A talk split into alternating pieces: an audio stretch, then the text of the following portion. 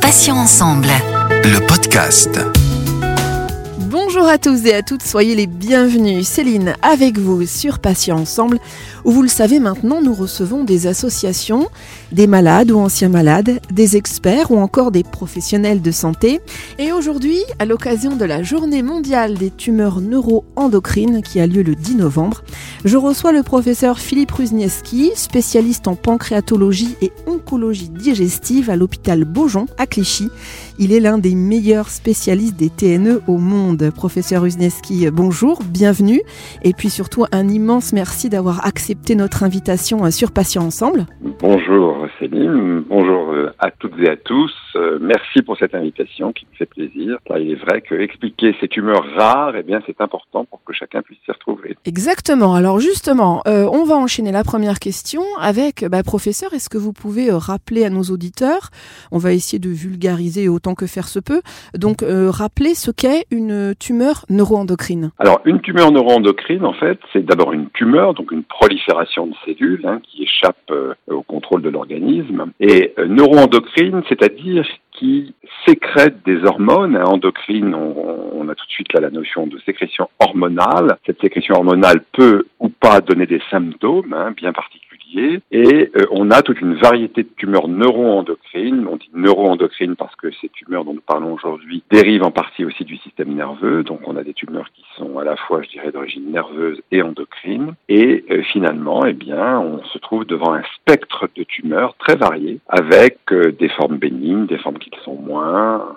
voilà. Comment peut évoluer une TNE, même si évidemment c'est variable d'un patient à l'autre C'est variable, bien entendu, d'un patient à l'autre, mais ce que je souhaiterais dire quand même en premier, c'est que globalement, il y a des exceptions à cela, globalement, l'évolution des tumeurs neuroendocrines est plus lente et moins agressive que celle des tumeurs qui ne sont pas neuroendocrines, c'est-à-dire qui sont exocrines. On a là, si vous voulez, des, tumeurs qui peuvent évoluer sur des années et des années, même au stade de malignité. Et on parle de malignité lorsqu'il y a des métastases, c'est-à-dire lorsque ces tumeurs envoient, à partir de le lieu de naissance, leur lieu de naissance est très varié, ça peut être n'importe quel segment du tube digestif, ça peut être le pancréas, ça peut être euh, bien d'autres organes encore, mais euh, les bronches en particulier. Mais on parle de malignité dès lors qu'il y a à distance eh ben, des tumeurs filles dans les ganglions, dans le foie et plus rarement dans d'autres organes. Alors professeur, on entend parfois euh, parler de tumeurs carcinoïdes.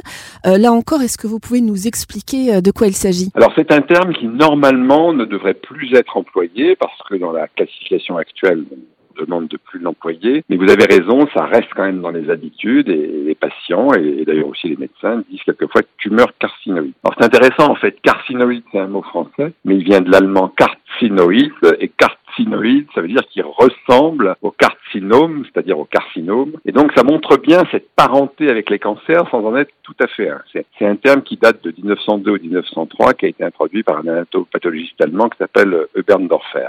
En fait, ce qui est important, c'est que derrière tout ça se cache un syndrome carcinoïde, c'est-à-dire des symptômes. Et ces symptômes, qui sont presque toujours liés à une tumeur qui se développe dans l'intestin grêle, eh bien, ce sont essentiellement deux symptômes, la diarrhée et ce qu'on appelle des flushs, c'est-à-dire des bouffées vasomotrices qui font que les gens deviennent tout rouges, euh, notamment lorsqu'ils sont émus ou lorsqu'ils boivent de l'alcool.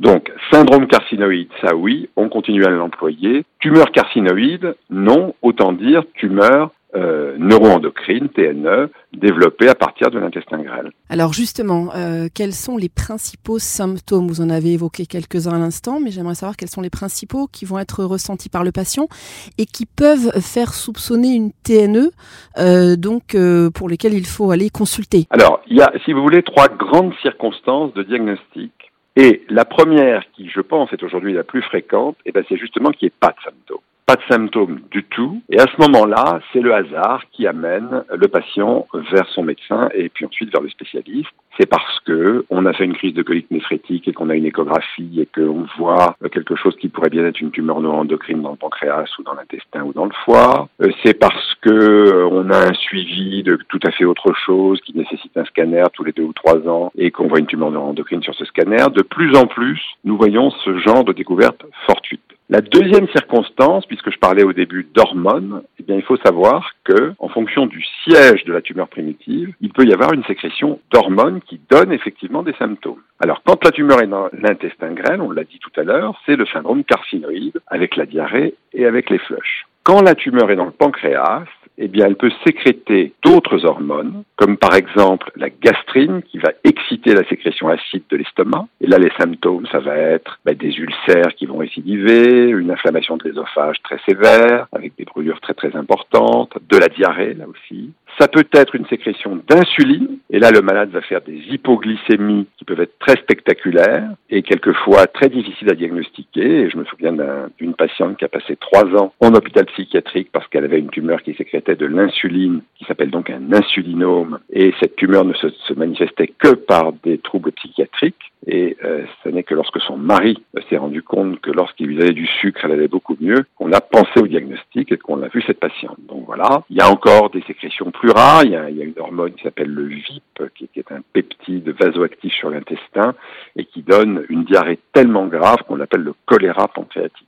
Donc vous voyez, euh, sécrétion de gastrine avec diarrhée et ulcère, sécrétion d'insuline, sécrétion de l'hormone contraire de l'insuline, le glucagon, qui peut donner à ce moment-là du diabète, euh, sécrétion de, de, ce VIP, mais surtout, le plus fréquent, je dirais quand même, hein, sécrétion de cette sérotonine qui est responsable du syndrome carcinoïde. Et puis, dernière circonstance, troisième et dernière circonstance, pas d'hormones qui donnent des symptômes aussi spécifiques que ceux que je viens de décrire, mais dans les formes agressives, ben, ce qu'on appelle des symptômes liés au volume tumoral. Donc là, on retombe plus dans la cancérologie habituelle, euh, fatigue, douleur euh, au niveau du foie, euh, altération de l'état général, amaigrissement. Voilà grosso modo les différentes possibilités. Alors justement, euh, pour rebondir là-dessus, concernant donc ces difficultés de diagnostic qui sont rencontrées par de nombreux patients, est-ce qu'on peut parler euh, réellement d'errance médicale, professeur? Alors dans certains cas, oui. Il faut être euh, réaliste et honnête. Pour moi, qui ne m'occupe quasiment plus que de ces patients-là, évidemment, si je vois un patient qui a ce symptôme, je vais tout de suite y penser. J'ai pas grand mérite puisque c'est mon métier et que je suis spécialisé. Le médecin généraliste qui voit un malade avec une diarrhée, il a mille causes en tête et évidemment on ne peut pas lui reprocher de penser d'abord aux plus fréquentes. Donc euh, ça reste un diagnostic difficile, comme je crois pour toute maladie rare, parce que ce qu'on n'a peut-être pas dit, c'est que malgré tout ces tumeurs neuroendocrines, ce sont quand même des tumeurs assez rares. Donc il peut y avoir, et nos malades nous le disent bien, hein, des mois, voire quelquefois des années d'errance diagnostique. J'avais la diarrhée, euh, on m'a donné un antidiarrhéique, on m'a fait une analyse de sel pour savoir si j'avais des microbes ou des parasites, et puis c'est revenu, puis c'est reparti. Enfin, vous voyez, il peut y avoir effectivement une assez longue errance jusqu'au jour où on fait des examens d'imagerie, échographie, scanner, IRM, endoscopie, et où là, évidemment, le potorose est découvert. À l'inverse, en principe, quand il y a par exemple ce que je qualifiais tout à l'heure de manifestation hypoglycémique d'un insulinome, là, en général, ça va quand même plus vite, mais vous avez vu aussi que l'exemple que je vous ai donné le contredit. Alors, à quel stade euh, certains patients arrivent-ils euh, parfois à votre euh, cabinet, professeur? Alors, à tous les stades possibles, et c'est directement la conséquence de ce qu'on précisait tout à l'heure sur les circonstances de découverte. Si c'est une découverte fortuite, ça peut être une toute petite lésion à peine visible ou vraiment de petite taille sur un scanner ou une IRM qui quelquefois ne va même pas justifier de traitement parce que on se dit par exemple qu'une tumeur de 1 cm dans la tête du pancréas qui est bénigne, ben peut-être que le risque de l'ôter chirurgicalement est supérieur au risque évolutif de la tumeur elle-même, donc on va simplement surveiller. Et donc quand on découvre la maladie à ce stade aussi précoce, euh, souvent on va simplement surveiller et n'intervenir que si ça devient nécessaire parce que la tumeur grossit. Dans d'autres situations, on diagnostique la maladie à un stade beaucoup plus tardif, notamment quand il y a des symptômes d'hypersécrétion hormonale. Il faut savoir par exemple que pour le syndrome carcinoïde, qui est le syndrome le plus fréquent, euh, la sérotonine qui est responsable hein, de ce syndrome, elle est métabolisée par le foie. Donc tant que le foie est sain, les symptômes n'apparaissent pas. Si le foie est lui-même le siège de métastase, il va sécréter la sérotonine directement dans la grande circulation, et là on va voir apparaître le syndrome carcinoïde. Donc on va voir finalement un malade qui aura déjà des métastases dans le foie de sa tumeur au moment où nous le rencontrons. Donc je dirais que tout est possible depuis la petite tumeur localisée, en passant par la tumeur qu'on appelle localement évoluée, c'est-à-dire qui comporte une tumeur primitive et puis des petits ganglions à côté, ou qui collent un petit peu au vaisseau, jusqu'à, malheureusement, presque une fois sur deux, euh, des métastases, et notamment des métastases dans le foie. Alors, professeur euh, Ruzniewski, euh, que peut-on dire de la relation médecin de ville-patient par rapport à un médecin en centre hospitalier concernant toujours bien sûr les TNE on en revient à ce problème du diagnostic euh, précoce ou non et de, du dialogue entre le médecin de ville et son patient qui va permettre ou pas euh, de faire le diagnostic plus ou moins rapidement de la TNE. Euh, c'est sûr qu'encore une fois, par rapport au médecin de centre hospitalier, le médecin de ville, il a une tâche qui est beaucoup plus difficile. Il faut qu'il pense, et encore une fois, euh, quand quelqu'un a une diarrhée chronique, il faut reconnaître par exemple que 80-90% des diarrhées chroniques sont ce qu'on appelle des troubles fonctionnels intestinaux. Alors certes, c'est un diagnostic d'élimination et on ne peut parler de troubles fonctionnels que quand on est sûr qu'il n'y a pas de troubles organiques. Et dans les troubles organiques, il y a les TNE, mais il y a beaucoup d'autres maladies qui peuvent donner la diarrhée et les TNE ne représentent qu'une toute petite portion. Donc c'est vrai que ça peut être un dialogue qui peut être quelquefois assez frustrant parce que le malade continue à avoir son symptôme et on n'est pas capable de le rattacher tout de suite à la maladie en cause, à la tumeur neuroendocrine. Ce que je pense, moi, c'est que euh, ce qu'il faut, enfin ce qui me paraît important, c'est qu'il y ait un dialogue attentif et une écoute attentive de la part du médecin traitant pour ne pas banaliser un symptôme, surtout si ce symptôme se majore et surtout s'il dure dans le temps, et que là, sans nécessairement penser à la TNE, je pense que ce que peut faire le médecin quand même, c'est prescrire des examens complémentaires qui vont de toute manière là amener vers le spécialiste. Donc pas facile, je pense que le médecin de ville, on lui demande beaucoup, hein, intervient dans des domaines extraordinairement variés avec des temps qui sont très contraints, mais je pense qu'une bonne écoute du patient euh, fait quand même poser le diagnostic. Justement, vous y avez peut-être répondu, mais euh, j'aimerais qu'on parle plus précisément du thème de la prise en charge. Euh, est-ce que le suivi des patients est suffisant selon vous, professeur? Je pense que suivi des patients veut dire que le diagnostic est fait, que le patient a été pris en charge dans un centre spécialisé. Ça, je crois que c'est absolument indispensable, hein, parce que s'agissant d'une maladie rare, il faut quand même des gens qui ont une certaine habitude de la maladie. À partir de là, c'est une coopération entre l'hôpital, le médecin traitant et le patient. Alors, il faut être honnête, c'est une maladie qui, par sa rareté, peut faire un petit peu peur aux médecins traitants qui n'en voient pas beaucoup des patients comme ça dans leur, dans leur patientèle, et ils s'en remettent beaucoup aux spécialistes hospitaliers pour définir le suivi. Je crois que c'est bien normal. Euh, il y a d'ailleurs des recommandations nationales et internationales pour le suivi de ces patients. Quels examens faut-il faire pour suivre? Quelle fréquence de ces examens? Quelle conduite à tenir si quelque chose se modifie? Donc tout ça est assez codifié et je pense que dans les centres spécialisés, nous suivons à peu près tous les mêmes modalités de suivi. Donc j'aurais tendance à vous répondre oui, le suivi des patients il est suffisant, à condition bien sûr que bah, le patient s'y prête, mais en général les patients s'y prêtent. Voilà, pense qu'à partir du moment où le patient est, sur les rails d'un centre spécialisé et une prise en charge bien définie, quand le patient quitte l'hôpital, et beaucoup de choses maintenant d'ailleurs se font en externe, eh bien, euh, nous avons des recommandations de suivi qui sont assez précises. Et lorsqu'il y a une question plus urgente qui se pose, nous sommes en lien avec le médecin traitant. Je crois aussi que c'est notre responsabilité à nous, spécialistes hospitaliers, d'être très en lien avec les médecins traitants et de bien leur donner tous les documents nécessaires pour que, ensemble, nous puissions suivre le patient. Professeur Ruzniewski, vous travaillez avec euh, APTED, euh, l'association des patients porteurs de tumeurs neuroendocrines qu'on connaît bien hein, sur Patients Ensemble. Euh, comment collaborez-vous ensemble concrètement? Ben, Écoutez, je connais l'APTED depuis maintenant bien bien longtemps, hein, puisque bien sûr beaucoup des patients suivis dans le service ou qui ont été suivis en étaient membres, voire même il y avait des responsabilités importantes. Comment est-ce qu'on collabore ben, De plusieurs manières. D'abord en faisant ensemble et en publiant dans la littérature internationale des études qui se centrent, et c'est un point majeur, sur la qualité de vie des patients atteints de tumeurs neuroendocrines. Ça, c'est très important. Et donc, euh, nous mettons au point avec l'APTED, et d'ailleurs, quand c'est une internationale, avec les associations de patients des pays concernés aussi, nous mettons euh, sur pied des enquêtes qui nous permettent justement de mieux préciser, premièrement, les besoins des patients, dans quel domaine finalement ressentent-ils un besoin d'amélioration? Est-ce que c'est sur le délai diagnostique? Est-ce que c'est sur la communication avec nous? Est-ce que c'est sur les traitements qui leur sont expliqués suffisamment, pas suffisamment, etc., etc. Donc ça, ça permet de préciser beaucoup d'éléments sur le vécu des patients. Ça, là peut-être de ce point de vue-là, est tout à fait important. Et puis je voudrais citer quand même aussi une deuxième action qui me paraît fort importante, euh, surtout le jour de, de, la journée mondiale, mais pas seulement ce jour-là, euh, c'est que nous essayons, et là c'est une initiative nationale avec le, groupe français, le GTE, le groupe des tumeurs endocrines, et eh bien d'organiser des journées, une journée qui a lieu euh, en général vers le mois de novembre ou de décembre, pour expliquer aux patients la maladie, leur donner des informations sur les nouveaux traitements, sur les nouveaux moyens diagnostiques, répondre à leurs questions quelles qu'elles soient. Donc ça c'est euh, via aussi euh, la peut que tout cela euh, s'organise et c'est au niveau national que ça se fait. Et puis ça, n'exclut pas la possibilité aussi de faire des réunions régionales euh, avec tel ou tel sous-groupe de telle ville pour faire un peu la même chose. Voilà les principaux axes, si vous voulez, de collaboration qu'on peut avoir avec les, les, patients qui prennent une importance de plus en plus grande. Hein, et je crois que c'est une très bonne chose que les patients soient de plus en plus les acteurs de la prise en charge de leur maladie et pas seulement des, des patients,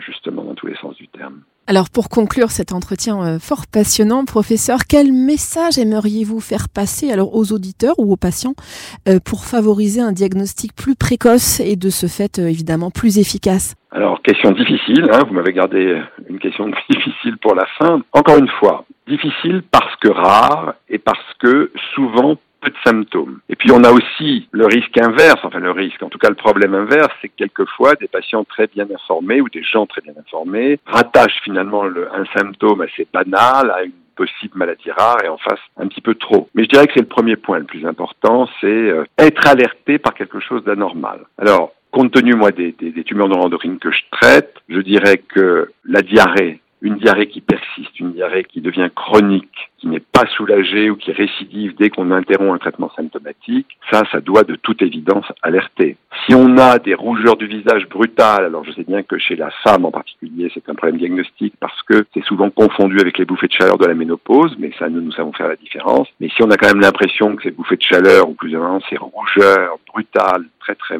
marquées, eh bien, elles sont inhabituelles, elles elles ressemblent pas justement normalement aux bouffées de chaleur. Là aussi, il faut consulter. Si on a, alors je veux pas non plus dire que tout reflux gastro-œsophagien, toute brûlure derrière l'ésophage, qui est quand même un symptôme très très fréquent, alors qu'une tumeur neuroendocrine qui sécrète de la gastrine, c'est très très rare. Mais enfin, pareil, si c'est quelque chose de très répétitif, de très sévère, de mal calmé par les traitements, tout ça, ça doit faire évoquer cette possibilité et consulter. Et puis, de façon plus générale, c'est s'il y a des symptômes que j'évoquais tout à l'heure dans la troisième catégorie, une fatigue inhabituelle, un amaigrissement inexpliqué, des douleurs au niveau de ce qu'on appelle l'hypochondre droit, c'est-à-dire juste sous les côtes à droite au niveau du foie, tout ça, ça doit faire assez rapidement pratiquer au minimum une échographie, qui est quand même un examen très simple, pour essayer de, trouver la cause. Et quelquefois, on tombera de cette manière-là sur une tumeur neuroendocrine ou sur autre chose. Et à ce moment-là, de toute façon, on sera sur la piste du traitement, quel que soit le, diagnostic final. Mais c'est vrai que c'est difficile parce que c'est une question qu'on se pose depuis très longtemps, celle du diagnostic précoce. On a essayé de la résoudre par des prises de sang qui pourraient éventuellement nous orienter, mais vous imaginez bien que faire des prises de sang dans la population générale pour trouver quelque chose d'aussi rare, c'est un peu de chercher une aiguille dans une meule de foin, sans parler du fait que le marqueur de tumeur neuroendocrine qu'on peut dépister dans le sang, ben, il y a bien d'autres causes d'élévation que les tumeurs neuroendocrines et que finalement ça alarme plus les gens que ça ne leur rend service. Donc je ne pense pas que ce soit la, biologie, que ce soit la prise de sang qui puisse aider à un diagnostic plus précoce, pas plus d'ailleurs que de se lancer dans des, euh, scanners répétés pour rien, parce que euh, voilà, on n'en sortirait plus et on n'arriverait plus à faire des scanners à tout le monde et en plus ça aurait des inconvénients. Donc moins les examens complémentaires que le bon sens clinique et que l'attention qu'on apporte à un symptôme inhabituel ou qui ne passe pas. Professeur Philippe Ruznieski, merci infiniment d'avoir accepté de participer à cet entretien. Je rappelle que vous êtes spécialiste en pancréatologie et oncologie digestive à l'hôpital Beaujon à Clichy et l'un des spécialistes mondiaux de la prise en charge des tumeurs neuroendocrines. Bonne journée, professeur, et à bientôt sur Patients Ensemble. À bientôt et merci à vous. Et merci à vous, chers auditeurs et auditrices, pour votre fidélité. On va se retrouver mardi à 9h pour un nouveau podcast avec un nouvel invité et ensemble, nous aborderons un nouveau thème. Vous pouvez retrouver nos podcasts deux fois par semaine, les mardis donc et jeudi, en ligne dès 9h sur patient avec un s-ensemble.fr, mais également sur les plateformes de téléchargement Spotify, Ocha, Deezer, Apple et Google Podcast. Passez une excellente journée, je vous dis à bientôt et d'ici là, prenez bien soin de vous et des vôtres. Salut, salut. Patient ensemble. Le podcast.